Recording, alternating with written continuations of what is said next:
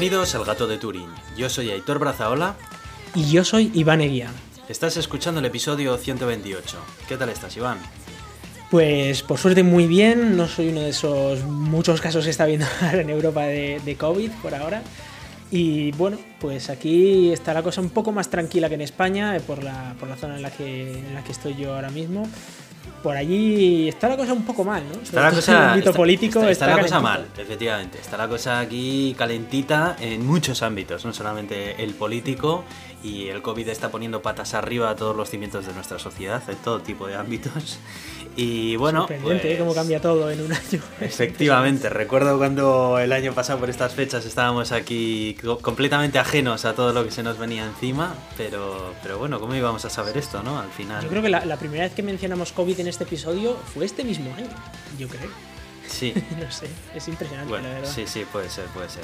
Sí, sí, pues, pues nada, eh, en Francia de hecho hace unos días, y de hecho este mismo sábado ya se pone en vigor este estado de alarma también en, en toda Francia, que, que, afecta principalmente a las grandes ciudades, pero, pero, que al final es otra vez esta situación ¿no? que, que, estamos viendo en todos los países de Europa, que, que está viniendo la segunda ola y que no quieren que se vaya al carajo las navidades, así que están parándolo antes, ¿no? Intentándolo al menos, no sé si va a funcionar mucho o no.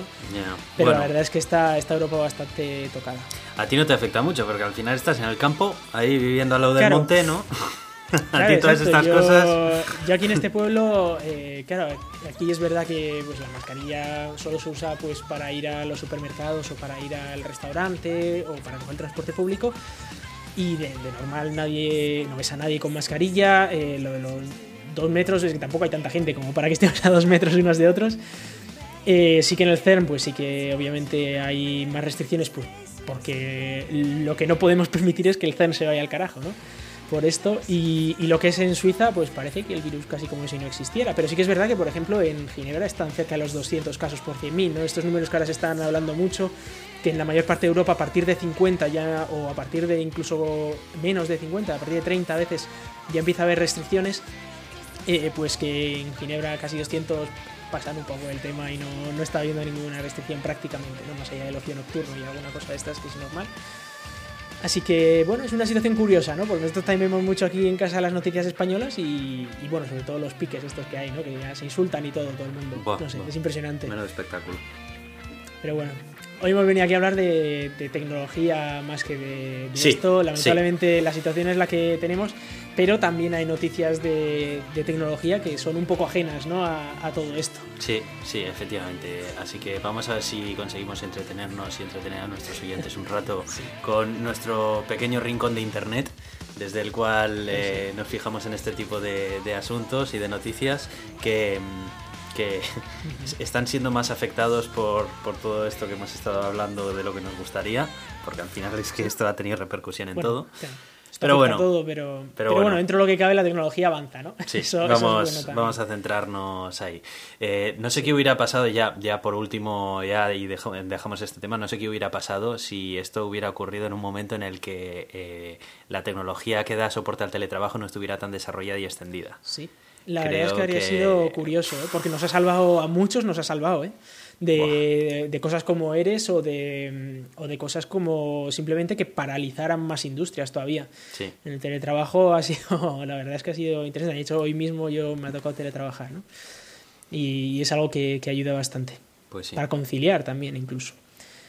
Bueno, pues empezamos con, nuestros métodos de contacto y de dónde nos podéis escuchar. Eh, si nos queréis escribir alguna cosa, nos queréis decir que algo hemos hecho mal o que algo hemos hecho bien, podéis eh, escribirnos los comentarios eh, en todas nuestras plataformas en las que salimos, pero también tenemos un usuario en, Twitter que es el arroba el gato de Turing y tenemos un correo electrónico que es contacto arroba elgatodeturing.com. Y también tenemos una página en Facebook que no le hacemos especial caso, pero de vez en cuando entramos y lo miramos. Eh, en cualquier caso, bueno, tenemos como patrocinadores a Euska Digital que nos, nos provee de- del alojamiento para nuestros episodios y estamos muy agradecidos. Gracias, Íñigo. Y eh, tenemos, eh, bueno, salimos en un montón de podcatchers, ya sabéis que salimos en Evox, en Apple Podcast, en Google Podcast, Spotify y un montón de sitios más que beben de, de estos feeds. Además, salimos en la radio Euska Digital los martes a las 7 de la tarde y pertenecemos a la comunidad de ciencia creativa de Escenio.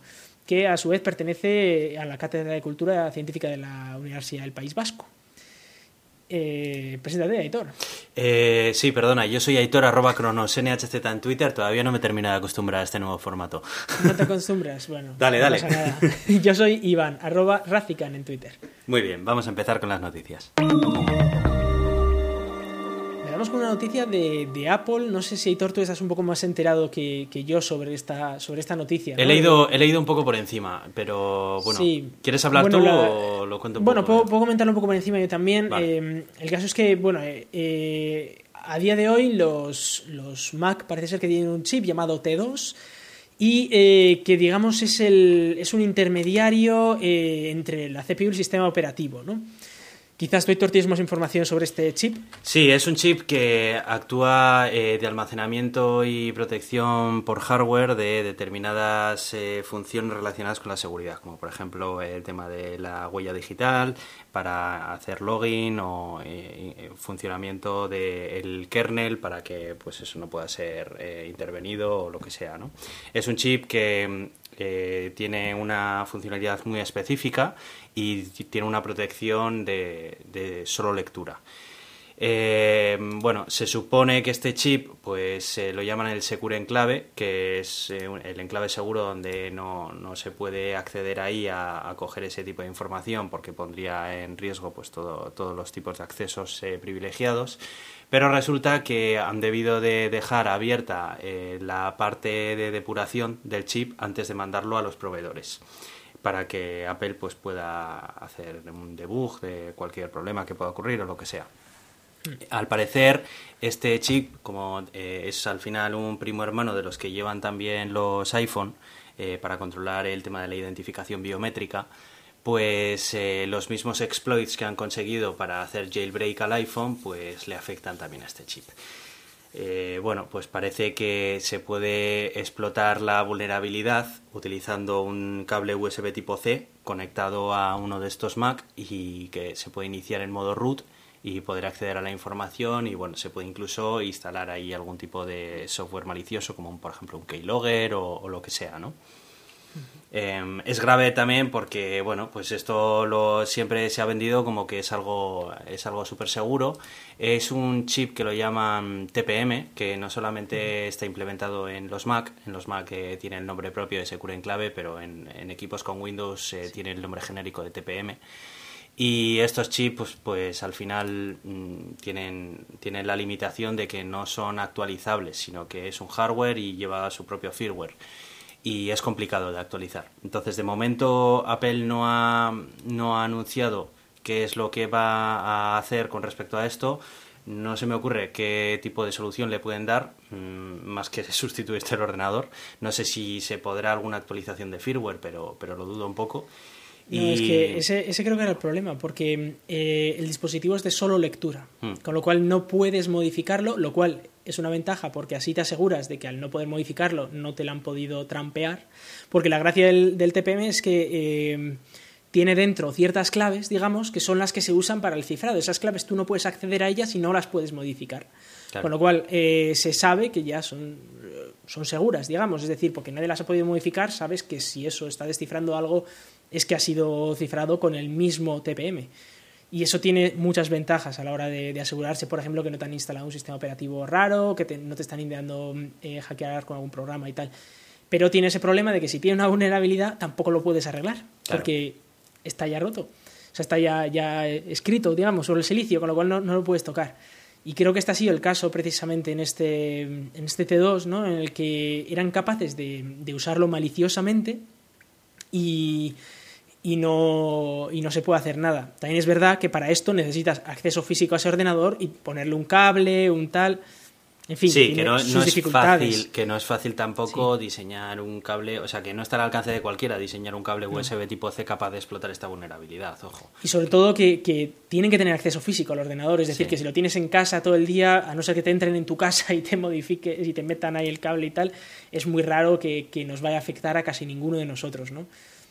Pero bueno, eh, está ahí y sobre todo para quizás grandes empresas, así que igual eh, los ordenadores van y vuelven de algún sitio, ¿no? De este teletrabajo que hablábamos antes, Hmm.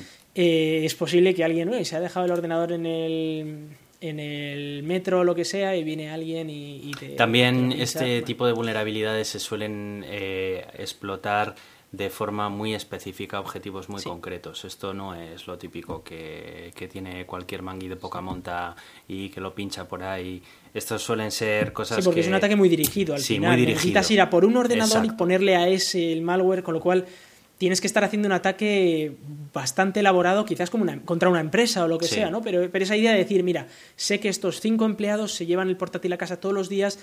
Este, por ejemplo, lo lleva en esta mochila y la suele llevar medio abierta y le puedo meter el cable y tal, Mm. pero ya es un estudio de, de, vamos, de, de un gran ataque, ¿no? Contra quizás una empresa, un gobierno o alguna cosa así. Para el día a día nuestro no nos afectaría tanto, pero, pero sí existe, existe. Y Sí. esto es algo que hay que tener en cuenta con este tipo de, de chips. Sí, esto al final reafirma lo que el, el tema de que ningún sistema es seguro, 100%. Ninguno. Hmm. luego. Eh, y si de momento es 100% seguro es porque todavía no han encontrado la vulnerabilidad, pero lo harán. Y, y es que es así, lo que el se software decir por de- definición es Sí. imperfecto porque está hecho por nosotros, por los seres humanos. Y no solo software, en general, si alguien te está diciendo, si te está prometiendo seguridad 100%, una de dos, o no sabe lo que está diciendo, o te está mintiendo, te está intentando engañar para algo. Y esto se aplica a la seguridad informática, pero se aplica también a la seguridad física o a la seguridad contra atentados y contra todo. O sea, en todo lo que hablamos de seguridad, la seguridad total no existe, puede haber- hablar de más seguridad que otra cosa, pero, pero o seguridad diferente, ¿no? Igual esto nos protege contra este tipo de ataques y esto nos protege contra este otro tipo de ataques. Pero, pero la seguridad absoluta desde luego no existe y, y hay algo que igual te protege contra algo, pero que te está creando otro agujero en otro lado. Entonces hay que tener, hay que tener cuidado. Efectivamente. Pero no hagáis caso de la Eh, gente que os dice que algo es seguro. No, no, no, no.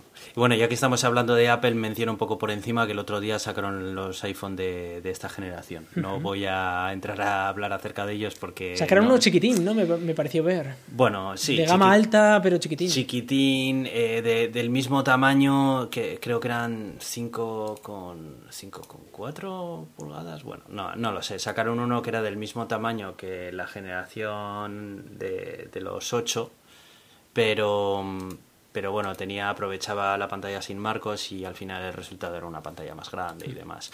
Mm, No sé, a mí la verdad es que no me ha parecido ahí nada disruptor como para mm, contarlo aquí y hablar acerca de ello y tal. Me ha parecido muy continuista, me ha parecido una evolución de lo existente, eh, mejor que lo anterior de la anterior generación, pero ya está. No me ha parecido. Además tampoco, además fue una presentación en la que todo, todo, todo estaba filtrado antes de empezar, pero todo. Es que no hubo. O sea, solo presentaron iPhone y un nuevo modelo de HomePod. Bueno, pues todo estaba filtrado. O sea, no quedó ni un solo producto que digas, oh, qué sorpresa, nada. O sea, magia cero, ninguna. No tuvo nada de magia. Yo lo vi y me quedé en plan de, ya está. Pues sí, ya está, ya, ya acaba. Venga, todos para casa a cenar y a la cama. y nada. Pues eh, en esto de las novedades también sé que OnePlus también presentó eh, este jueves el nuevo OnePlus 8T y sus nuevos auriculares inalámbricos, que esperemos que no los confundan por AirPods falsos, ¿sabes? que es lo que ocurrió, hace- ocurrió con los anteriores auriculares inalámbricos. Es Sí, verdad sí. que, eh, bueno, OnePlus, ellos dicen que quieren ser el, el Apple de China, es decir, que quieren hacer cosas de buena calidad y yo la verdad es que tengo, tengo uno y puedo reconocer que, que es de muy buena calidad, de lo, mejorcito en, en Android. Pero eh, es verdad que a veces han pecado un poquito de, de parecerse un poquito a, Apple, ¿no? Aunque es verdad que son, se diferencian, o sea, tú los ves y obviamente se, se diferencian, eh, pero, pero bueno, hubo alguno de aduanas que se lió. Y ahora, pues bueno, han sacado una, una nueva versión ¿no? de estos eh, auriculares inalámbricos de, de OnePlus y han sacado también un, un nuevo móvil eh, que bueno, que al final también es un poco continuista, ¿no? El- han mejorado pues, lo de siempre, más, cámaras más guays, más procesamiento. Sí, pero nada poco, eh, disruptor. Estamos ¿no? viendo que mucho está siendo continuista en Sí. tema de móviles. Tampoco puedes reinventar tanto la rueda porque está mucho inventado, ¿no? Sí, es que ya se ha llegado también a un punto ya la tecnología que puedes desarrollar en un móvil que, que ya empieza a tocar un poco cierto límite de qué nuevas funcionalidades le puedes dar, ¿sabes? Pero, pero Sí, bueno, es que eso en- en está pasando realidad- a todas las marcas. en realidad cuando salió el iPhone pues fue una revolución. Ahora estamos llevando el iPhone, el iPhone hasta todo lo que da. Ya. Digamos, iPhone Sí. eh, con otro nombre, pero me refiero a lo que da un smartphone a todo lo que da. Lo que pasa es que ya estamos llegando a un punto en el que la filosofía que se fundó en aquel momento ya tampoco tiene mucho más que dar. Entonces se pueden mejorar las características, siempre la tecnología avanza año tras año, pero no creo que vaya a haber algo rompedor en este, en este, en este segmento, a no ser que se invente algo nuevo, ¿no? Mm. Eh, alguna idea nueva que, que no la estamos teniendo hasta ahora. Que por cierto, de- ha salido de- también de- el mm, Pixel 5 también con una política de ventas bastante extraña. Eh, No estoy enterado del Pixel, la verdad. Pues, pues sí, eh, bueno, um, han, se han desbancado de la gama alta, han decidido rebajarle el precio, han decidido ponerle eh, el procesador eh, Snapdragon un peldaño inmediata- inmediatamente inferior al más alto, em, con unas características que, como siempre, me parece un producto redondo, que, que ofrece buena calidad de imagen, de cámara, de procesador, de todo, pero ya no intenta ser ese, eh, la- no intenta poner el top en la gama alta como en las anteriores versiones, como el 4 y los anteriores. A cambio ha disminuido un poco el precio, pero se conoce que Google no está muy por la labor de venderlos, porque ya se leyó muchas críticas con la versión anterior, la del Pixel 4, que no estaban eh, promocionándolo mucho, porque tampoco estaban vendiendo mucho y se estaba re- retroalimentando la rueda, y con este eh, han anunciado en un, un número muy pequeño de países en el que los van a vender, de, los, de entre los cuales no está incluida España, y pues no, tampoco han especificado cuándo van a ampliar la gama de países en los que lo van a vender. Mm, No sé, da la sensación como que están dejando de, de darle, de darle apoyo a- al teléfono, no sé. Es que yo creo que desde que no existen los Nexus, los Pixel han perdido mucho de lo que traían esos Pero, Nexus. pero son, son teléfonos muy buenos, eh, en realidad. Eh, Están bien, yo tengo, sí, tengo un amigo que tiene el 4 y está súper, súper, súper contento y yo he estado probándolo y tal, y, y es un teléfono brutal. Eh, no entiendo cómo no lo han empujado más. eh, todo el tema de la, la fotografía computacional que sacaron ellos con el, con el Pixel 5, eso fue brutal. Después fue iPhone y hizo lo mismo. Eh, y, y no sé, eh, podrían liderar, pero, pero no quieren. No, no, no entiendo. Yo bueno, sí entiendo. Yo, creo que, que tienen no muchos intereses vendiendo- cruzados. Sí, y no, y final- no viven de vender iPhones, o sea, de vender móviles. Ellos venden, ellos viven de publicidad. No, ya, ya. Y, Y, si claro, esto les luego- puede quitar ingresos de publicidad de, de vender, yo qué sé, un Samsung, porque ellos reciben. Claro, ese es el tema. un móvil, ellos reciben una parte. Ese es el tema. Si ellos se están quitando, si están compitiendo contra sí mismos, pues yo creo que tiene sentido el no competir demasiado contra Pero sinceramente, yo es que estos movimientos no los entiendo. O lo vendes o no lo vendes. Pero venderlo a medias, yo es que eso nunca lo he entendido. Lo que pasa es que eh, Google tiene, digamos, también la responsabilidad de, de ofrecer, digamos, el estándar de Android. Es Pero como, para eso este es tenía el el programa Android, Android One. Bueno, el Android One es como una certificación, más bien. Es como, el, tu Android está bien. O sea, está, está No, guay. pero en Android One eran teléfonos con Android limpio. Sí, sí, lo sé, lo sé, pero, pero o sea, está, está la parte del hardware y del software. Eh, Android One era para decir, esto es un Android limpio, este es un Android que, que pasa la certificación de Google. El otro es como para decir, así es como deberían ser los móviles de Android y, hasta- y hacia aquí debería ir la tendencia de Android en, en hardware, en cuestión de móviles. Entonces yo creo que por eso lo sacan más bien, es para decir a los fabricantes, por aquí queremos que tire el hardware con estas ideas que hemos puesto en este móvil y de hecho vamos a intentar adaptar el software para algo de este estilo para el próximo año. Entonces, si, Google saca un Pixel y, va por ahí la tendencia, se entiende que el resto de fabricantes seguirán esa tendencia el año que viene. Yo tal y como lo entiendo entonces no, no es tanto como para vender muchos móviles, sino como para decir esto es lo que espera Google que haga la gente con los móviles Android, que hagan los fabricantes externos, ¿no? Hmm. Si Sí, sí. quieres un móvil muy limpito y muy tal, yo creo que la capa de personalización que ofrece OnePlus, por ejemplo, también es muy, muy razonable, ¿no? Y también OnePlus ha hecho esta pasada por, por la gama media, ¿no? Con el OnePlus Nord que ha sacado este verano. Hmm. Bueno, pues, eh, pues sí, la verdad es que estamos ante una... eh, es octubre, al final es periodo de renovación de, Sí. de las marcas de smartphone y, y ha tocado. Sin más. Pasamos con el siguiente tema que tenemos en, Sí. en el guion. Y este es un tema bastante interesante porque vamos a hablar de eh, un juicio, que ahora vosotros nosotros aquí hablando de juicios. Eh, y no, no es un juicio a un político español, tranquilos. Es un juicio, es que ya, como está así también, es un juicio entre Google y Oracle eh, sobre el, el copyright, sobre los derechos de, de autor. Con Oracle fuimos el- a topar, tú. Esto es. en fin. Bueno, vamos a contar un poco primero de qué se trata todo esto y luego daremos nuestra opinión, como siempre hacemos, que de eso se trata esto, ¿no? Bueno, eh, el caso es que, eh, como muchos sabréis, Google cuando creó Android eh, decidió usar Java, o la máquina virtual de Java, como una plataforma en la que se ejecutaban las aplicaciones de Android. Eh, Java es una tecnología, es un lenguaje y es una tecnología, la, máquina virtual, para crear programas, básicamente, ¿no? Entonces podemos programar un programa en Java que se va a ejecutar sobre esa máquina virtual de Java. Entonces, eh, el, el lenguaje como, como tal es un lenguaje abierto, pero la máquina como tal es privada y es de Oracle. Entonces Google lo que hizo fue crear una, una máquina virtual eh, basada en esa, pero que no, que no era la misma, que es la que, la que se usa en los móviles Android. Y el problema que tiene esto es que eh, Java no es solo el lenguaje, que el lenguaje es totalmente libre y lo puede usar todo el mundo y cada uno se puede hacer su implementación de Java, sino que además tiene una librería estándar. Y esa librería estándar eh, pues es privativa de eh, Oracle.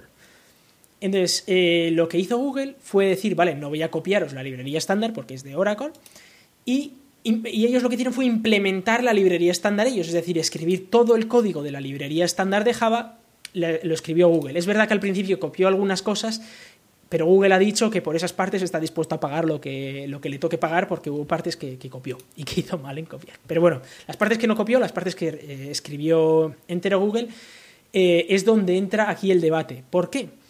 Porque esta, eh, esta librería, digamos que eh, al final una librería lo que es es un conjunto de eh, interfaces para, para nuestros programas. Nosotros podemos llamar a ciertas funciones, llamar a ciertas subrutinas que tienen un nombre y por debajo se ejecuta un código. Ese código es el que o bien lo ha escrito Oracle, o bien lo ha escrito Google, o bien lo ha escrito OpenJDK, que es otro, otra, otra implementación de esta, de esta misma librería, ¿no? Pero el nombre de esas subrutinas, el nombre de esas funciones es el mismo en todos los casos, porque si no, no sería, digamos, la misma librería estándar, sería o la librería de Google o la librería de Oracle. Esto tiene, o sea, el hecho de que tenga el mismo nombre tiene una ventaja y la misma funcionalidad, aunque el código por debajo sea distinto, tiene una ventaja muy clara y es que tú puedes coger y quitar la librería de Oracle, poner la librería de OpenJDK y te funciona todo igual. Igual el código de OpenJDK es más lento o más rápido o es de otra manera, ¿no? O usa más RAM o lo que sea, pero sabes que el programa funcionará si, si efectivamente está bien, bien programado. Y esto también eh, es algo que se ve en, en, otro tipo de librerías a nivel de, de software, pues todos, todo el mundo usa librerías, no te escribes el programa entero de, de 0 a 100 tú, porque es imposible, o sea, no, no, tendría sentido, por ejemplo, que si yo quiero hacer un programa tipo Skype, me programe también eh, el uso de la cámara, por ejemplo, porque ya existe una librería que me controla la cámara, no voy a estar programando la, la cámara, ¿no? Eh, y si quiero hacer pues, una conexión a internet pues por TCP, por ejemplo, pues no me va a programar yo el protocolo TCP entero, usaré una librería que eh, tenga el TCP. Y aquí entra el debate, el nombre de las funciones, es decir, las cabeceras o digamos el diseño general de esta librería, ¿eso entra dentro del copyright o no? Y aquí pues vamos a ver las dos posturas que tienen estas dos eh, empresas, porque eh, Oracle lo que dice es que sí, que si, si, tú creas una librería, incluso eh, los nombres de las funciones y, y, las cabeceras de las subrutinas, todo esto también entra dentro del copyright. Y por lo tanto, si tú quieres hacer una implementación de una librería nueva, tienes que llamar distinto a todas estas funciones, porque si no estarías infringiendo el copyright. Pero una, una, duda, ¿se refiere a que eh, no puedes utilizar los mismos conceptos o los mismos caracteres? Porque a lo mejor puedes el decir sí que lo traducir, puedes usar, pero no el mismo carácter. traducir número entero o Sí. traducir un número entero.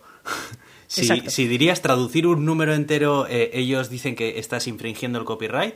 O tienes No. que decir traducir eh, un número, yo qué sé, eh, y llamártelo, inventarte un concepto, o utilizar un sinónimo de entero, por ejemplo.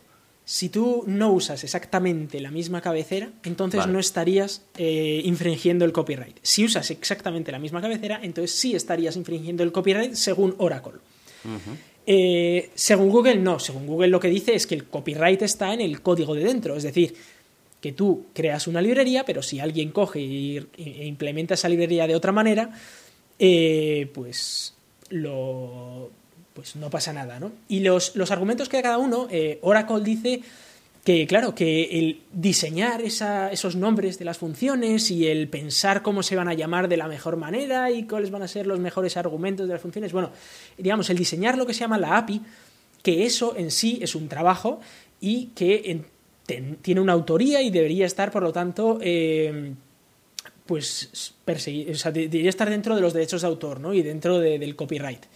Google, en cambio, lo que dice es que si todo el mundo empieza a pedir derechos de autor por estos, estas cabeceras de funciones, se acabó la informática tal y como la conocemos o la programación tal y como lo conocemos porque eh, tú no podrías, por ejemplo, eh, se, acabaría la competitividad en el sentido de que eh, estaría la librería de Oracle, que si todo el mundo se acostumbra a usar la librería de Oracle, ya no se va a usar otra cosa y va a ser imposible crear una librería que competa con la de Oracle. Hmm. Con el sistema que había hasta ahora, ¿no? Es decir, que yo, por ejemplo, imagínate, ¿no? Oracle empieza a cobrar mil euros por cada usuario que use su librería. yo puedo coger y decir, mira, me hago la mía porque me sale más barato y me hago mi librería de Java y, ya está, y usamos la mía. Esto no se podría hacer. Tendríamos que todo el mundo pagar a Oracle. ¿Y qué es lo que pasa? Que como todo el mundo usa la librería estándar, porque es estándar para algo, todo el mundo tendría que pagar sus tributos a, Oracle. Y pues probablemente o se acabaría con la innovación, se acabaría con la, con la competitividad, ¿no? Con, y habría un monopolio en esto. Y esto además también lleva a la pregunta de hasta dónde llegamos. Es decir, eh, por ejemplo, Java, esta librería estándar de Java, eh, no se la ha inventado entera Oracle. Hay muchas cosas de aquí que vienen de otras cosas que son incluso hasta libres o gratuitas o que venían del mundo libre o que venían de otra empresa, ¿no? O de, interfaces muy antiguas. Hay cosas que se inventaron en C en, el 80, en los 80, pues que luego Java dijo esto puede ser interesante. Yo qué sé, cosas como una función para convertir cosas a números a cadenas de caracteres pues eso viene en todas las librerías estándar. ¿Y, qué pasa? ¿Que ahora Java tiene que andar mirando a ver a quién paga? ¿O Oracle tiene que mirar a ver a quién paga? ¿O si hay que pagar esto a alguien o tal? ¿O qué parte está licenciada o no? Al final eh, está aquí un poco ese debate. No sé si, ¿tú qué, qué opinas sobre esto? Yo lo tengo claro. Yo aquí estoy con Google. A mí me parece que no puedes apropiarte de nombres de funciones porque llega un... puedes provocar una situación también en el que limitas la portabilidad del código. Eh, una de las cosas que una de las gracias de utilizar una librería es que tú la puedes reemplazar por otra, ¿no? Y eh, si, si, bien es cierto que hay muchas librerías que utilizan eh, nombres totalmente diferentes y te obligan a una reescritura del código sí o sí, cuando estamos hablando de una librería estándar de un lenguaje de programación, creo que tenemos que tener especial cuidado, ¿no? Porque es una librería que va a estar implementada prácticamente en cualquier software que nos encontremos, no es una librería muy específica acerca de algo que utiliza poca gente. Entonces, el hecho de poder eh, sustituir en un momento dado, por el motivo que sea, ¿eh? esa librería eh, de la propia Oracle por otra, ya sea hecha por ti o hecha por otra empresa o lo que sea, sin que implique una reescritura de código de prácticamente todo el software que existe en ese lenguaje de programación, pues a mí me parece algo de vital importancia. sobre todo también por el tema este, ¿no? El tema de portabilidad, de, el, derecho de decir, pues mira, ahora cambio a otro proveedor, digamos, de, de, estas funciones, ¿no? Y que no tengas que preparar un cambio tan grande. A mí no me parece bien, sinceramente, y no me parece que tenga sentido. Ya no es que me, me parezca bien o mal, es que me parece que no, no tiene sentido. Realmente eh, el diseño de, esos nombres, pues Vale, de acuerdo, puede que en algún caso muy concreto haya llevado al pensar mucho, porque estas cosas es cierto que son más complejas de lo que parece, ¿no? Los nombres de las funciones, tú y yo lo sabemos que hemos programado, eh, pueden provocar que a la, a la, larga, en el largo plazo, em, te limite a la hora de desarrollar una nueva funcionalidad o suprimir otra o cambiarla, porque es que esta función se llama así, y ya se llama así y está implementada en un montón de sitios. Es que ahora mismo, si añadimos una funcionalidad más, no lleva esta funcionalidad en el nombre y, ¿qué hacemos, no? Em, No, también puede dar problemas de, de mantenibilidad, ¿no? Claro, decir, claro. "Uf, Esto es que no significa exactamente lo que dice o no hace exactamente lo que pone en el nombre y cosas así, puede, puede llevar problemas. Pero bueno, que, que son, son excepciones y por norma general no me parece que el nombrado deba ser algo que se lo pueda apropiar en empresas. El nombrado de... Es que no estamos hablando ni siquiera de una marca registrada, ni una marca comercial, estamos hablando de lo, la definición de una función. Hmm. No sé, yo aquí la verdad es que estoy bastante de acuerdo con Google, no me parece que esto deba ser eh, algo así. Esto eh, lleva además el, el problema de saber hasta dónde lo llevas, ¿no? Porque imagínate que, que esto también, claro, si se aplica para esto, se va a aplicar también para las APIs REST, que son muy conocidas eh, porque comunican todos los sistemas prácticamente hoy en día de- del mundo, ¿no? Eh, online. Claro. Y, mm, y la gracia de esto es que, imagínate, yo qué sé, pues, por ejemplo, los bancos, ¿no? Pues si un banco ofrece una, una API de estas para sus aplicaciones, que por ejemplo pues te permite enviar transferencia, enviar una transferencia y se llama la función de la API enviar transferencia, pues otro banco no va a poder llamarla enviar transferencia, le tendrá que llamar eh, enviar una transferencia. Pero entonces el tercer banco va a tener que sacar otro nombre y va a tener que llamarla eh, transferencia enviar. Y, y esto va a ser un- una risa, ¿no? Y también nos va a dificultar mucho el interoperar con varios bancos. Por ejemplo, si queremos hacer una aplicación que lea de, eh, por ejemplo, de los datos de cinco bancos a la vez, si todos usan la misma API, pues la, la tenemos que escribir una vez y ya está. Y luego simplemente cambiamos al banco al que nos conectamos. Pero si cada banco usa una API de su padre y de su madre, que es lo que ocurre hasta ahora, por cierto, eh, esto lo que hace es precisamente limitarlo, porque tienes que escribir cada una una vez. Y esto significa más trabajo y al final muchísima más dificultad de, integrarlo. Y al menos, eh, por ejemplo, en el sistema bancario, lo que se está ocurriendo es que a nivel europeo, a nivel de, muchas organizaciones, se está pidiendo eh, APIs comunes. Es decir, mira, vosotros implementéis la API que queráis, pero además tenéis que implementar esta común entre todos. Entonces, en esta situación en la que queremos abogar por una mayor interoperabilidad, una mayor eh, capacidad de decisión del usuario y de otras empresas a la hora de usar este tipo de, de APIs, de decir, tú me estás pidiendo algo que no me parece razonable, quiero cambiarme a otro, pero no quiero que esto me cueste la empresa, ¿sabes? No, no tiene no tendría sentido, pues ahí es donde, donde entra este, este juicio a, a liar la parda, a decir de que no, no, ahora cada uno tiene que montarse su movida y, si no se la monta tiene que estar pagando una barbaridad de dinero. Eh, esto es muy problemático y el problema es que parece ser que los jueces están un poco divididos y que podría ser que ganara Oracle. Y esto para Es la industria informática es muy problemático. Lo que pasa con estas cosas es que creo que el sistema judicial le falta capacita- capacitación técnica para evaluar este tipo de, de- de cosas. Lo vemos todo el día con todo el tema este de los monopolios en Internet y demás, que, que tarda, la justicia tarda, no está preparada y, y debería, de, debería de estarlo. Ya, ya, estamos, ya han pasado muchos años desde que la, la tecnología y Internet está entre nosotros. Eh, Yo de todas maneras, te voy a decir otra cosa. Bueno, Esto sí. es Oracle haciendo de Oracle, ¿eh? Y Oracle anda que no tiene entrenado el equipo de abogados para buscar los resquicios legales que le dejen... Porque vamos, Oracle es el tirano de las... Alguno me crucificará por decir esto, pero, pero yo, yo es que realmente lo pienso. Es el tirano de las patentes en Internet.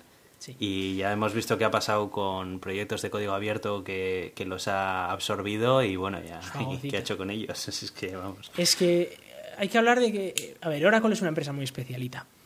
Para empezar, mira, yo como curiosidad sobre esto, yo he preguntado a muchísimos compañeros, a, a muchísima gente de la industria, de, de gente que somos programadores o, o que hemos trabajado en esto, o que trabajamos en esto, o que sabemos un poco de qué va el mundo, y todo el mundo está de acuerdo con Google. Y ojo, que yo de Google pues no estoy muy de acuerdo en muchas de las cosas que hace, en la mayoría diría, pero aquí creo que tiene razón. Y el tema de Oracle es que Oracle no es que llegara ayer al mundo y dijo, jo, es que acabo de llegar una cosita que he hecho, que es una Pobrecita. API, me la estáis comiendo y, y- y me estáis dejando sin dinero. Y, fua, y Google se está haciendo rica con Android. A ver, Google es una empresa que tiene aquí más años que la Polka, que tiene una de millones que ni se lo cree y que cada vez que toca algo lo rompe. Oracle, Oracle, has dicho Google. He dicho Google. Eh, pues Oracle, sí. Me refiero a Oracle. Eh, Oracle, eh, por ejemplo, una empresa que era bastante mm, satisfactoria y que estaba haciendo cosas bastante chulas. Por ejemplo, tenía, tenía una suite ofimática, tenía cosas así. O sea, tenía cosas bastante interesantes para todo el mundo. Creo que incluso una base de datos, me acuerdo. Sí. que se llamaba Sun Microsystems. Pues resultó que fue comprada por Oracle. Y lo que pasó fue que la desmembró totalmente para que nos hagamos una idea, el cartel de Sun Microsystems acabó en Facebook. esto, es literal. Cuando fuimos allí nos dimos cuenta de que el cartelito de la mano de Facebook tiene por detrás el cartel de Sun Microsystems. Y más allá de eso, se fagocitó MySQL creando un sistema privativo de MySQL, que es verdad que MySQL tiene una versión medio libre, pero que Google no acepta muchas contribuciones externas, etcétera, que se llama la Community Edition. Eh, luego creo, o sea, se fagocitó OpenOffice, eh, vieron que aquello no, les apetecía trabajar en ello y estuvo medio muerto cuatro años hasta que se lo regalaron a la Fundación Apache. Eh, y, ha hecho cosas de estas todo el rato, ¿no? Vemos como mucho mundo, mucho mundo del mundo libre se lo está cargando Oracle. Eh, cuando Oracle se tragó MySQL, no tardaron todos los, o muchos desarrolladores de MySQL en decir esto está hecho una mierda, nos creamos nuestra alternativa que se llama MariaDB, MariaDB. Y cuando OpenOffice vieron que ya eso no tiraba y que es, ojo, hoy en día la gente conoce OpenOffice, pero no conoce lo que se creó después, que es LibreOffice. OpenOffice ya prácticamente no tiene actualizaciones. Eh, ahora y ahora que está en la Fundación Apache, es verdad que está viviendo como un poquito de, más ayuda, pero aún así LibreOffice es una suite que le supera en absolutamente todo. Entonces, eh, se tuvo que crear LibreOffice porque Oracle se cargó todo esto, ¿no? No sé, me parece que Oracle es esa empresa que es un una troll de patentes, una troll de que va por ahí. Como tiene el dinero, se compra algo que le hace competencia. MySQL le hacía competencia a su, a su base de datos Oracle. Se carga MySQL o lo deja en una situación en la que no es tan competitiva y eh, ya está, consigue su, su, movida. Y también consigue eh, incluso cambiar licencias, etcétera, ¿no? Eh, consigue propiedad intelectual. Ahora que dice que, Google está usando esta API, pues a ver si consigue ganar el juicio y mira, y un montón de millones que le da, le da Google, pero no tienen innovación. Esta gente no innova. Esta gente lo único que está haciendo es beneficiarse de cosas que hizo hace un montón de años, hace tiempo de dinero que, consiguió hace muchísimos años. Que vive de las rentas.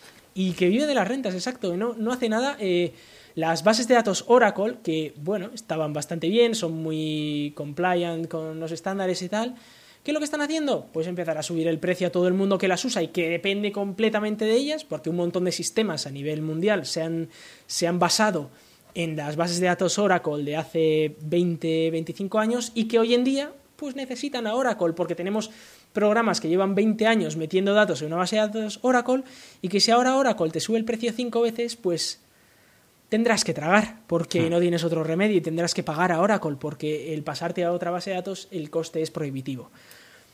Entonces, estamos en una situación en la que Oracle ha creado su imperio y ahora ya se encarga de recoger impuestos. Hmm.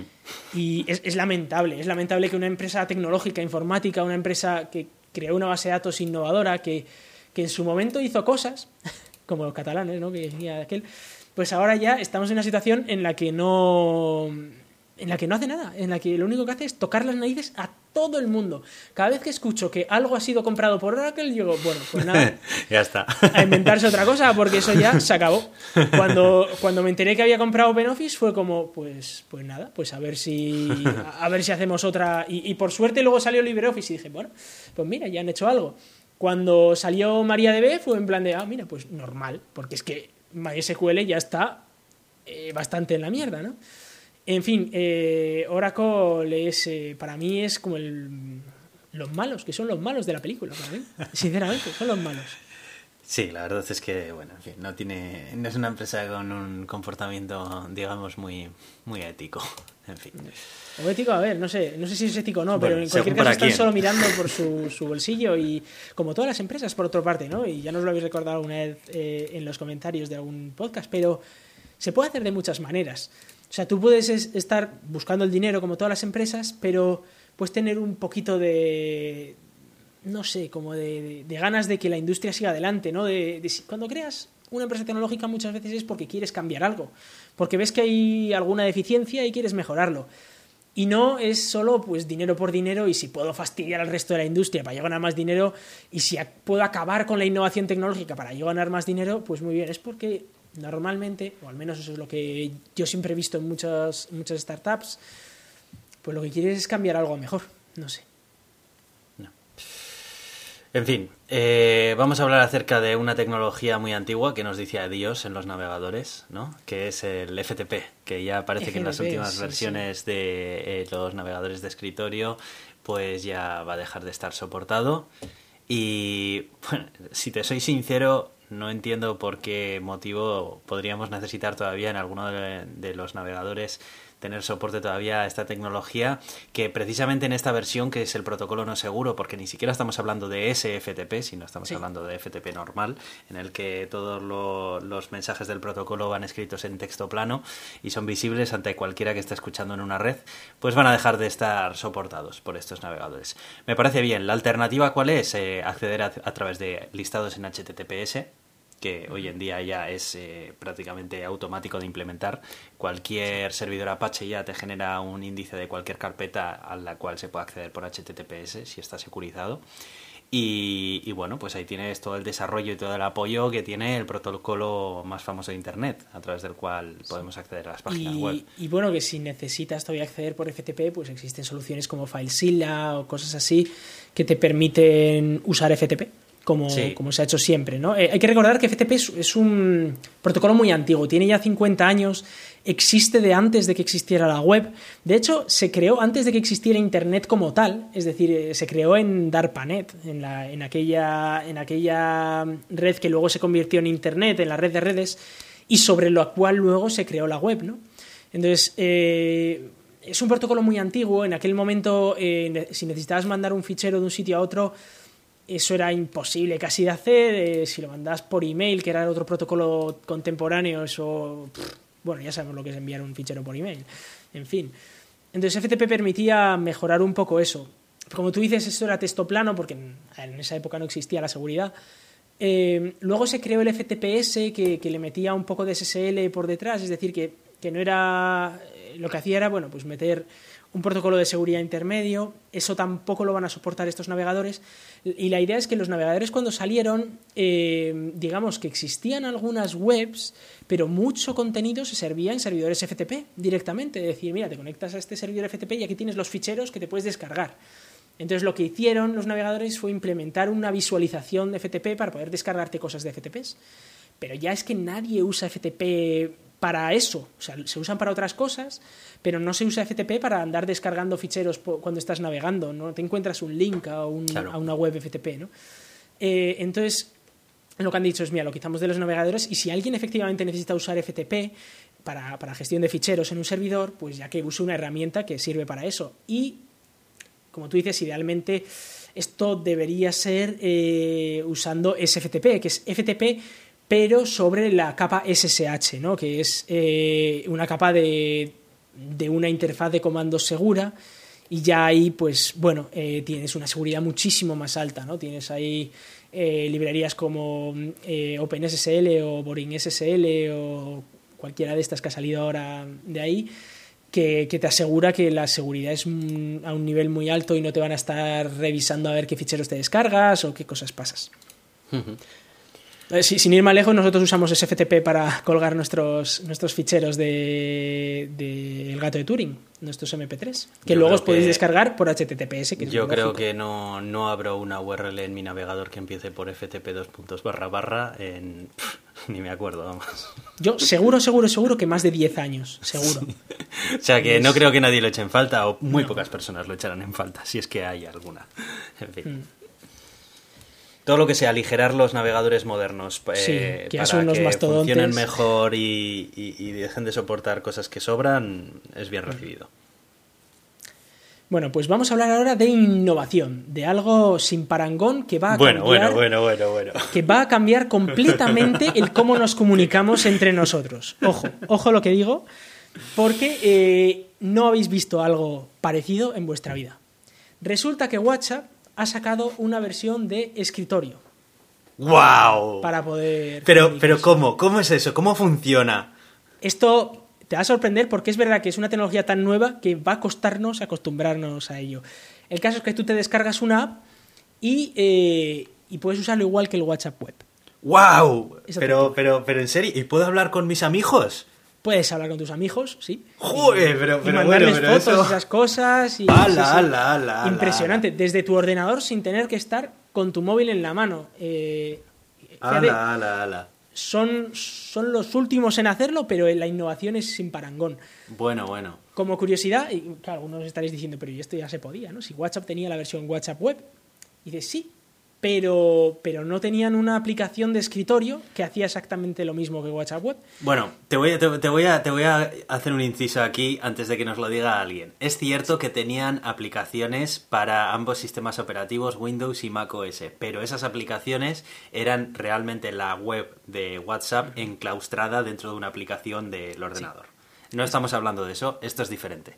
Esto es un poquito diferente en el sentido de que han hecho una aplicación nativa ¿no? para, para esos para solo para Windows y para Mac y para es para Windows a partir de Windows 8 y para MacOS a partir de MacOS 10. punto no sé cuál ahora no tengo aquí en la cabeza MacOS 10.10 o superior que bueno no son sistemas operativos especialmente nuevos o sea que todo el mundo debería estar usando al menos esa versión pero eh, como esa curiosidad pues por ejemplo para Linux no existe y tendremos que seguir usando WhatsApp Web en Linux pero vosotros preguntaréis, ¿y cuál es la diferencia? ¿no? Es decir, ¿qué, me aporta esto que no me aporte WhatsApp Web? Y yo cuando lo vi pensé y dije, jo, seguro que ahora lo que han hecho es que no tengas que tener el móvil encendido y conectado a Internet para verlo. Simplemente lo que hacen es una, una un nuevo set de claves que te lo instalas, o sea, de, de claves criptográficas que te instalas en el ordenador y los mensajes remotos se, se cifran en doble cifrado y ya está. Y lo puedes ver desde, desde el ordenador. Pues no, no funciona Ah, ¿no? así. Necesitas seguir teniendo el móvil conectado a yo pensaba eh, que sí, Internet. yo pensaba que esto sería otra cosa. Eh, o sea, que no. solamente han hecho aplica- una aplicación nativa, pero ya Sí, está, sigue teniendo eh, las mismas limitaciones que el WhatsApp web. Claro, tiene las mismas mm, eh, limitaciones. eh, entonces, alguna, alguna cosa que han añadido es que ahora eh, tiene. O sea, tiene cosas como que puede iniciarse automáticamente cuando arrancas. eh, bueno, usa mejor las notificaciones del sistema operativo.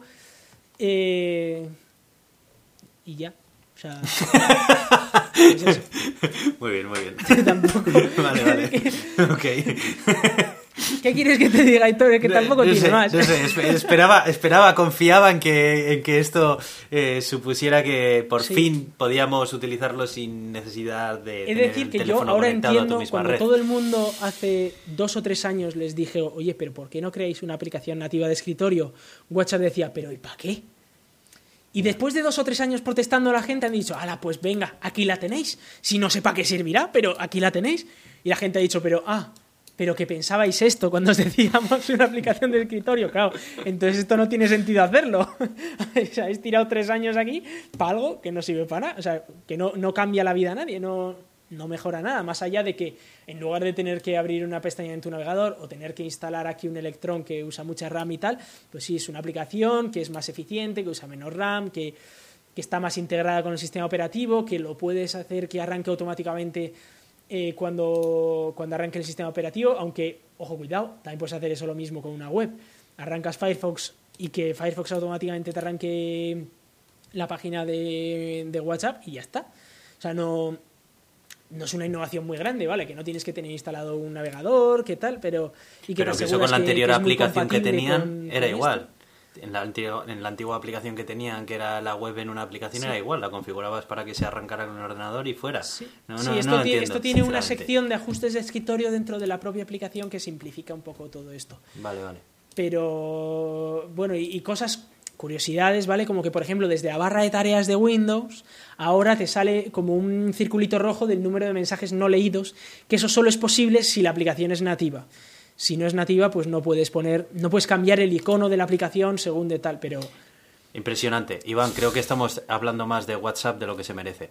sinceramente sí. Pero, es que- pero es que me ha llamado la atención porque esta ha sido la innovación de 2020 de WhatsApp. Es que, ¿sabes? madre mía, Es que esta ha sido la gran innovación que ha sacado WhatsApp este año y, en fin, eh, Facebook. pues no sé. Sí, eh, no sé qué está haciendo Facebook. eh, Ejercicios de ingenieros de, Sí. de Facebook. En fin. Bueno, Aitor, he traído aquí esta noticia también de eh, John McAfee, que no sé si alguno lo, lo conoce. Alguno quizás conozca eh, el, El antivirus, el el antivirus antivirus McAfee, McAfee. que venía a veces instalado en muchos ordenadores, creo que todavía sigue existiendo, ¿no? Y es un antivirus, pues bueno, que, que está bien, que es uno de los grandes, ¿no? Junto con Kaspersky, junto con el propio de, de Microsoft y, y con algún otro, ¿no? Pues es como de los grandes conocidos, el Norton también. El caso es que el creador del antivirus, pues es un personaje un poco curioso. Eh, no sé si lo llegamos a mencionar aquí, que hizo sus predicciones sobre Bitcoin y cosas así, y que dijo pues que iba a hacer ciertos actos muy desagradables para mencionarlos en este, en este podcast si, si Bitcoin no subía a un precio desorbitante, que dijo, no sé si 400 mil dólares, no sé, un precio desorbitante, ¿no? Eh, bueno, también este es un hombre que es conocido pues por las barbaridades que dice, sus posiciones políticas, sus posiciones tal, en fin, que está muchas veces diciendo tonterías por ahí. Y el caso es que era un prófugo de la justicia americana porque el hombre no paga sus impuestos. Y ha hecho fraude fiscal y bueno, el, hombre es, es un personaje, os podéis imaginar, un loco. Y el caso es que ha sido detenido en España eh, y va a ser extraditado a Estados Unidos. Lo cual es impresionante que este señor estaría en España ahí a su bola. Lo que es impresionante es porque fue detenido. Y fue detenido en un aeropuerto español por utilizar un tanga como mascarilla. Ah, es verdad, sí, ¿Vale? O sea, le pidieron que por favor se pusiera la mascarilla, que era obligatoria. Y el tío llevaba un tanga con mascarilla, por favor.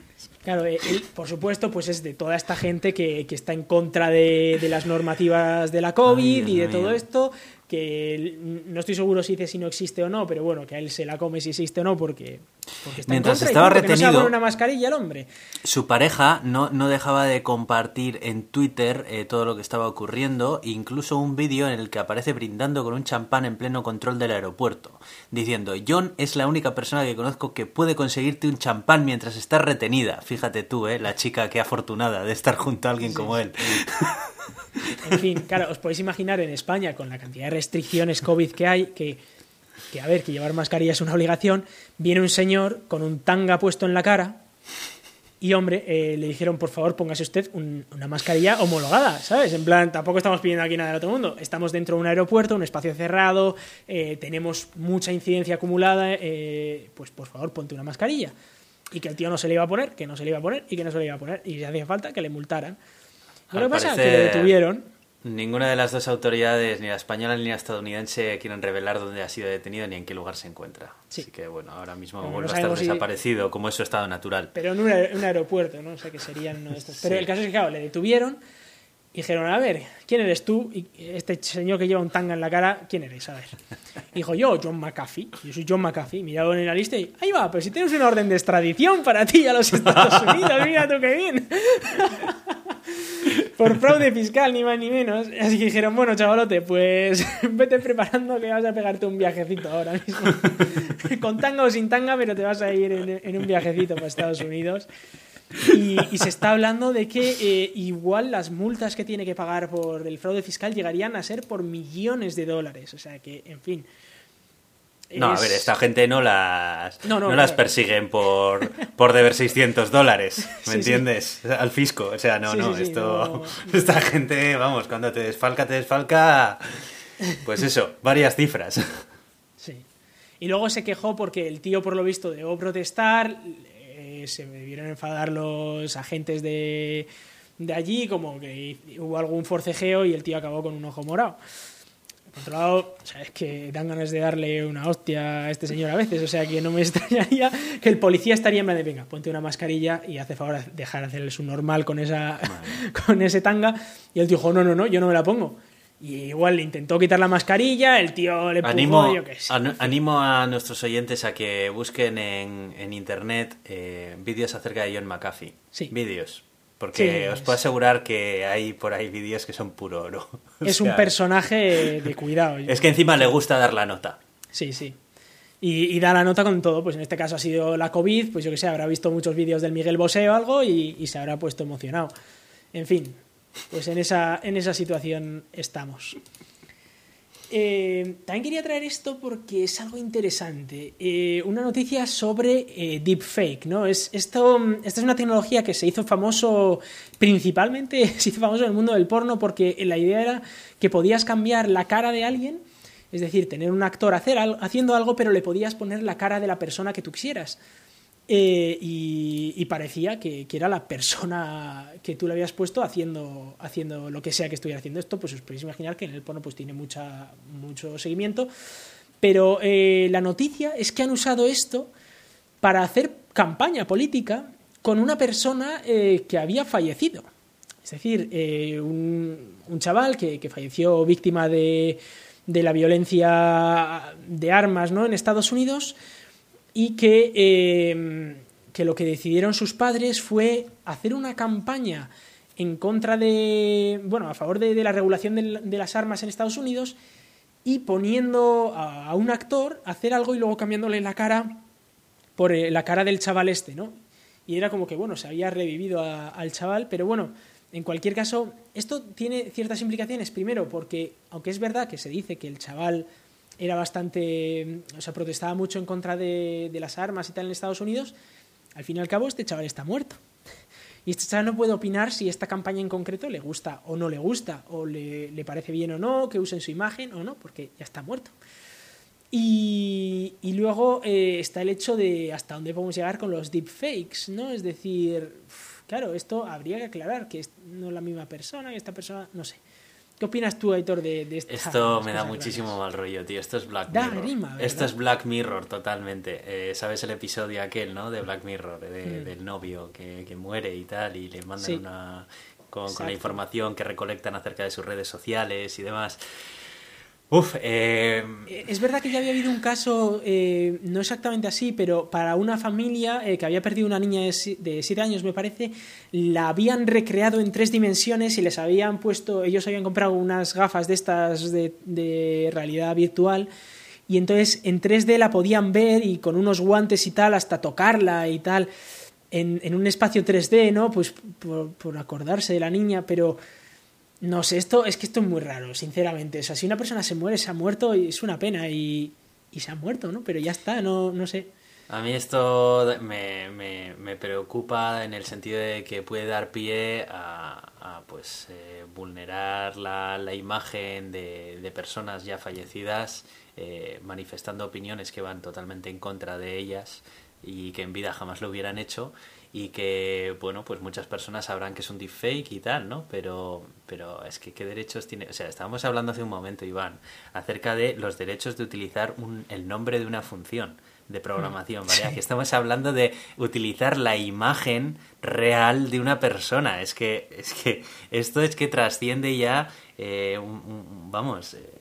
Es una locura, a mí no, no, no me parece mucho que, esta vez sean sus padres y sus padres digan que la ideología del chaval fuera esta y dices... Esto no puede estar es permitido. Que, es que no está ahí él para dar el visto bueno.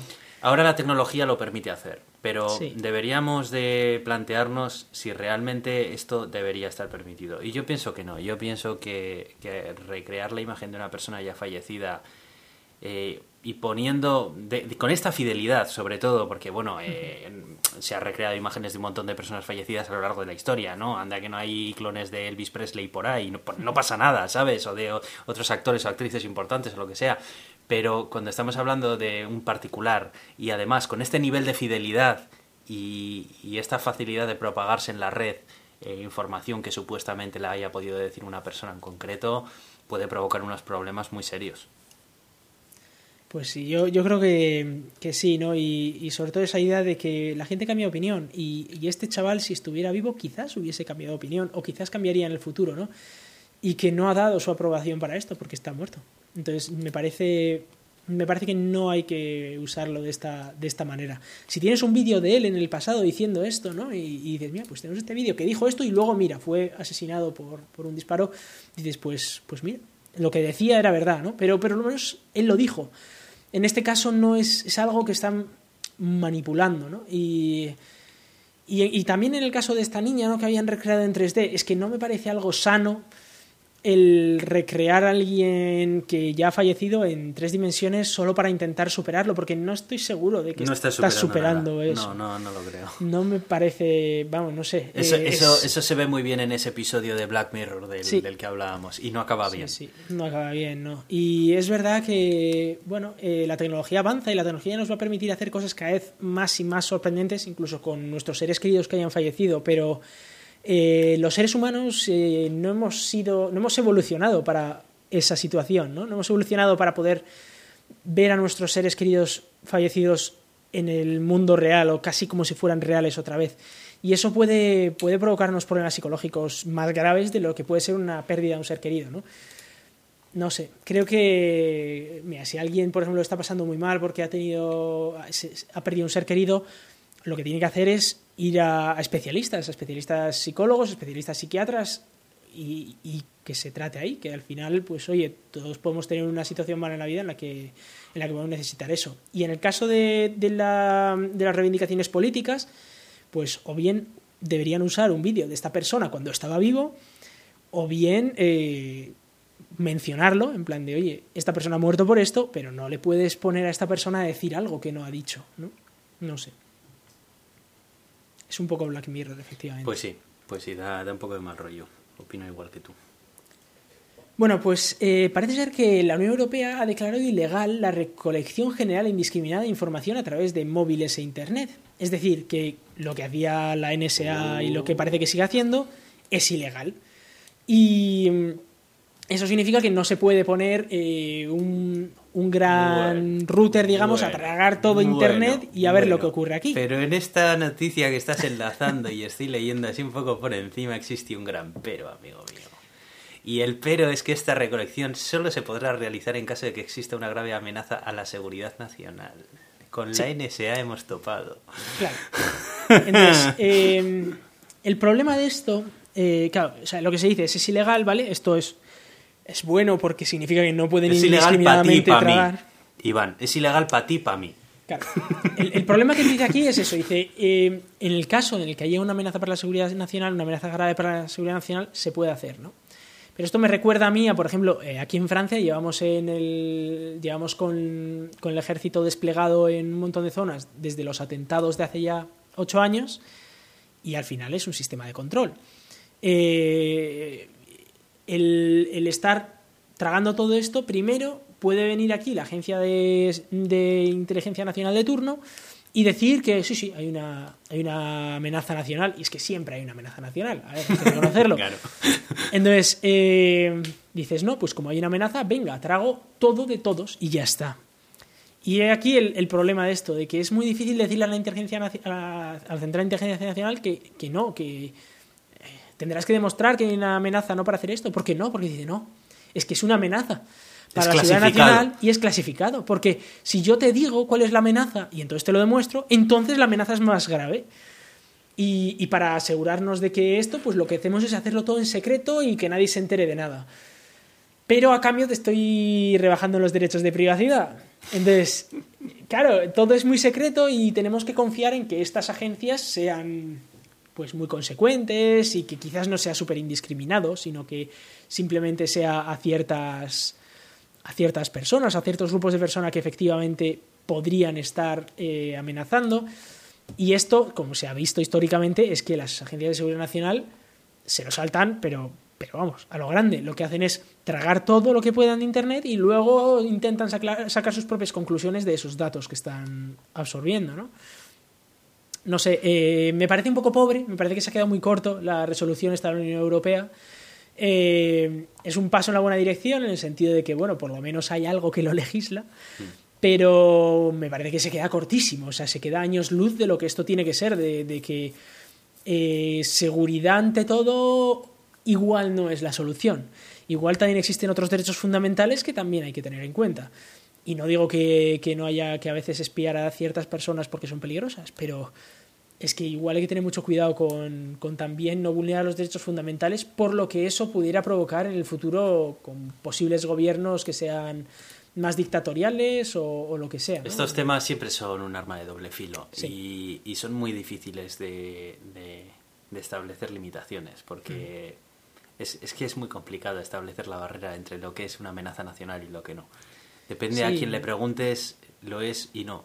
Y es muy difícil también saber el límite entre, entre hasta dónde tenemos que, que, digamos, sacrificar nuestra privacidad por nuestra seguridad y hasta qué punto ya es demasiado, ¿no? Hasta qué punto ya dices, es que ya a mí te me estás parece pasando. papel mojado. A mí esto me parece papel mojado, Iván. Puede Me ser, pero bueno, muchas resoluciones que, bueno, europeas son un poco papel mojado, ¿eh? también te digo. Que bueno, es eh, sí, ok. ilegal. Bueno, ilegal hasta que se demuestre lo contrario. Pues ok.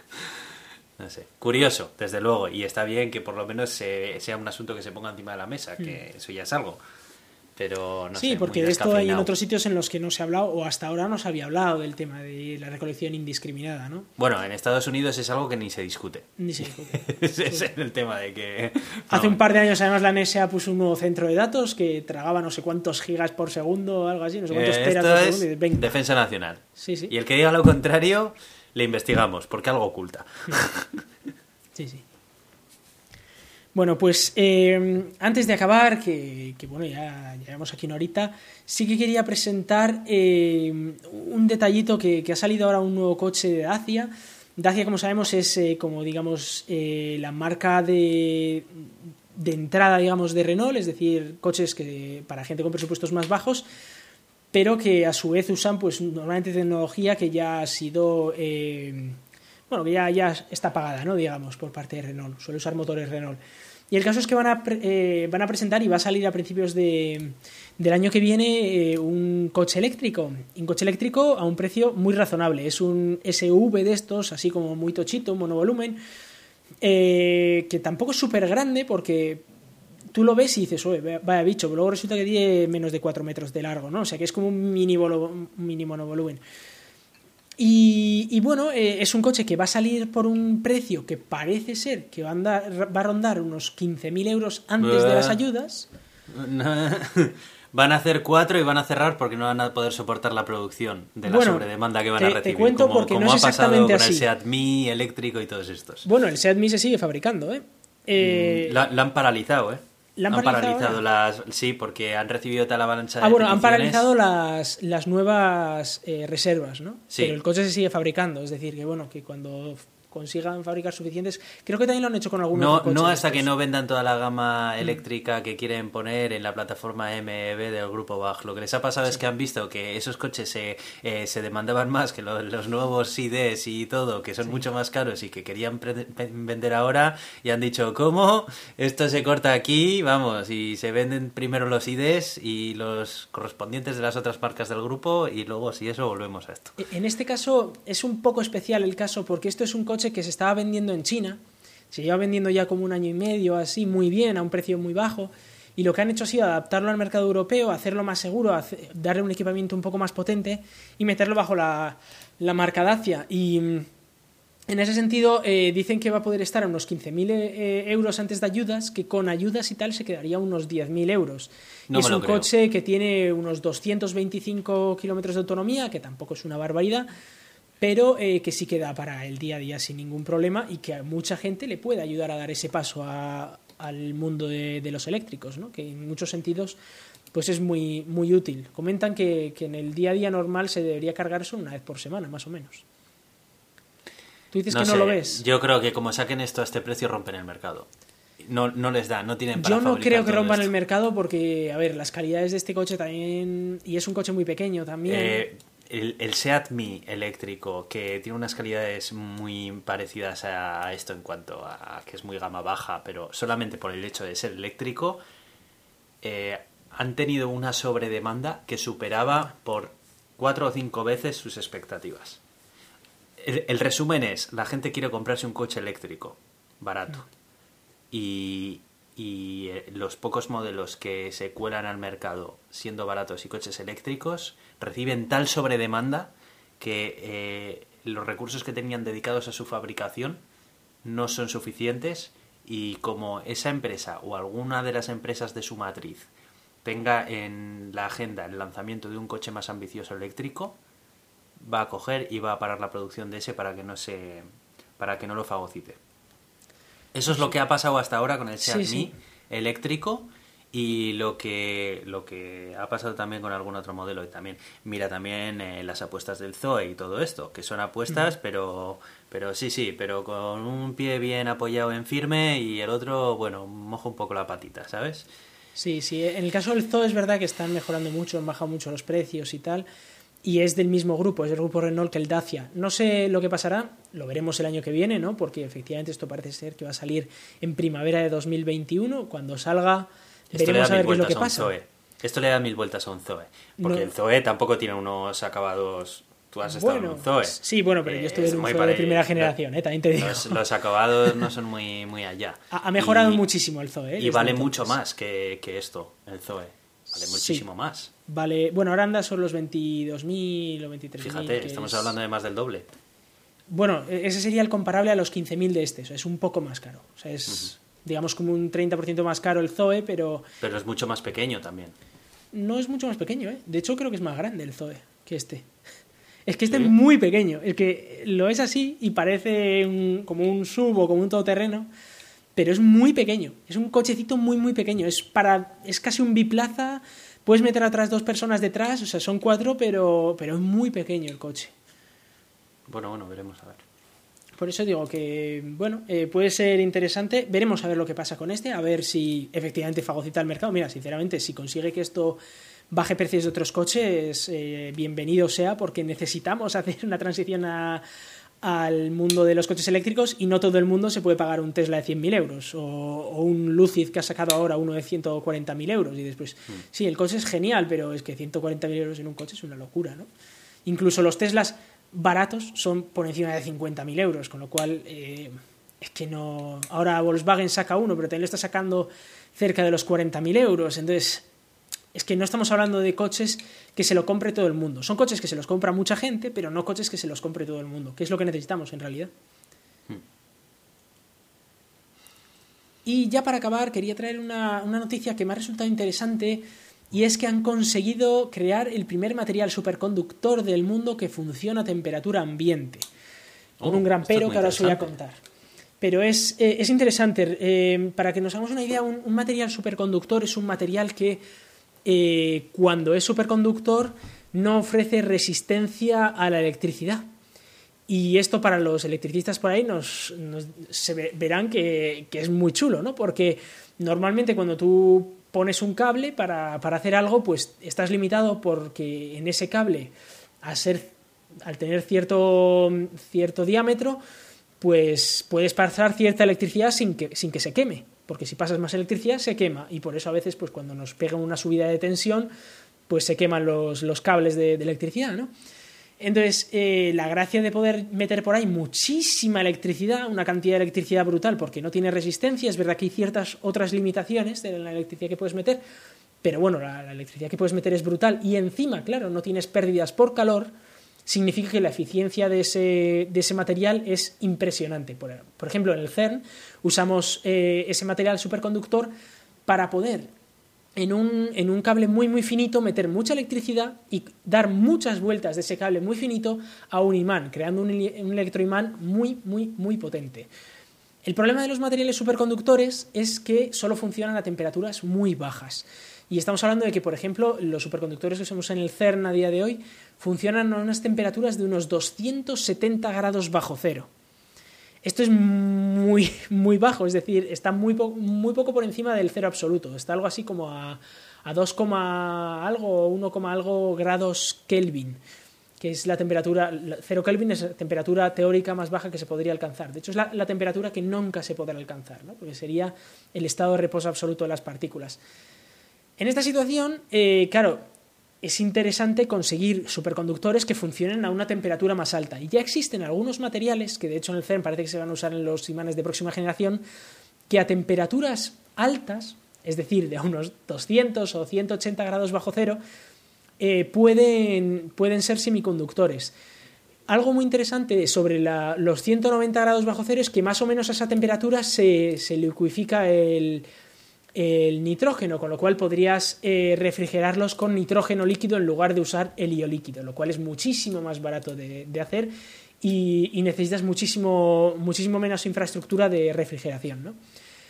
Pero, claro, el santo grial sería un material que fuera superconductor, pero a temperatura ambiente, ¿no? Es decir, que, lo tengas aquí y, lo puedas usar para los cables de tu casa, o lo pudieras usar para el ordenador, lo pudieras usar para cualquier material que requiera conductividad, pero a temperatura ambiente, a 20 grados o a 15 grados, ¿no?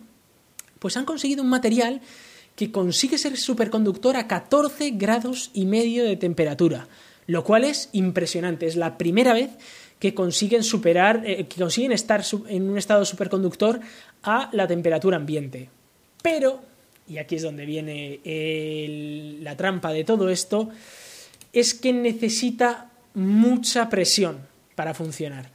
Eh, claro, el problema es que necesitas unas 39 millones de, de PSIs, que son algo así como 35 millones de atmósferas o algo así de presión, para que esto sea superconductor.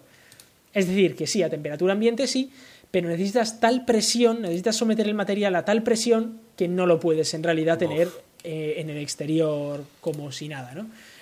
Es un gran avance porque estamos yendo en el camino incorrecto, estamos entendiendo cómo funcionan estos superconductores, porque la teoría que la subyace no se entiende demasiado bien, no se entiende del todo bien y Todavía hay muchísimo espacio para, conseguir aprender mucho en ese sentido, pero estamos empezando a entenderla de manera que podemos, por ejemplo, en este caso, crear un material que a temperatura ambiente funciona a pesar de necesitar esa enorme presión. Ahora, los siguientes pasos de este equipo y de otros equipos que están trabajando en superconductividad es intentar reducir la presión de, este material que ya es superconductor a temperatura ambiente, ¿no? O crear nuevos materiales, que ese sería el siguiente paso, ¿no? Crear materiales complejos que sean capaces de hacerlo a temperatura ambiente y a una presión razonable. Quizás no a la presión de una atmósfera, como es la que tenemos aquí, pero bueno, 10 atmósferas, por ejemplo, es una presión más que razonable para, conseguir esto, ¿no? Y todo esto luego habrá que intentar conseguir que el material sea de un precio lo suficientemente bajo como para que se pueda, por ejemplo, fabricar a escala, ¿no? O sea que, bueno, todavía no estamos en un mundo de la superconductividad mm, como tal, ¿no? Es decir, que no la vemos en todas partes, aunque Seguro que muchos de vosotros habéis hecho una resonancia magnética y los imanes que se usan ahí son superconductores. De hecho, el pum, pum, pum, pum y este ruido que, hace, que hacen eso es porque están eh, comprimiendo un líquido refrigerador para enfriar esos imanes superconductores ¿no? y para poder mantenerlos a temperatura superconductora. Con lo cual, sí que existen y de hecho ahora hace pocos el MIT ha presentado un proyecto para crear un, un tokamak eh, de, fusión, de, fusión nuclear por confinamiento magnético eh, mucho más pequeñito gracias a los avances en, superconductividad, ¿no? que parece ser que igual puede producir tanta electricidad como ITER, pero a un precio muchísimo más barato y en apenas cinco años. No sé, esto está avanzando a una, a una velocidad exponencial y creo que en unos años quizás tengamos alguna cosa interesante. Pues sí, la verdad es que es muy interesante esta innovación y, puede dar lugar pues a un nuevo, a, un nuevo campo entero, ¿no? Eh, pero bueno, ese gran pero que comentas, claro, el de tener una presión tan elevada para mantenerlo, pues hace que, bueno, pues lo que se gana por un lado al final se, se pierda un poco por el otro, ¿no? A día de hoy no es útil, claro. Eso es. Bueno, pues eh, vamos a ir cerrando ya este episodio en el que hemos hablado de un montón de cosas diferentes. y, nada, y nos vemos, nos vemos en el siguiente episodio. Pues sí, sí, nos vemos ya en la siguiente y a ver con qué nos sorprenden las noticias del siguiente episodio. Muy bien, muchas gracias y hasta pronto. stop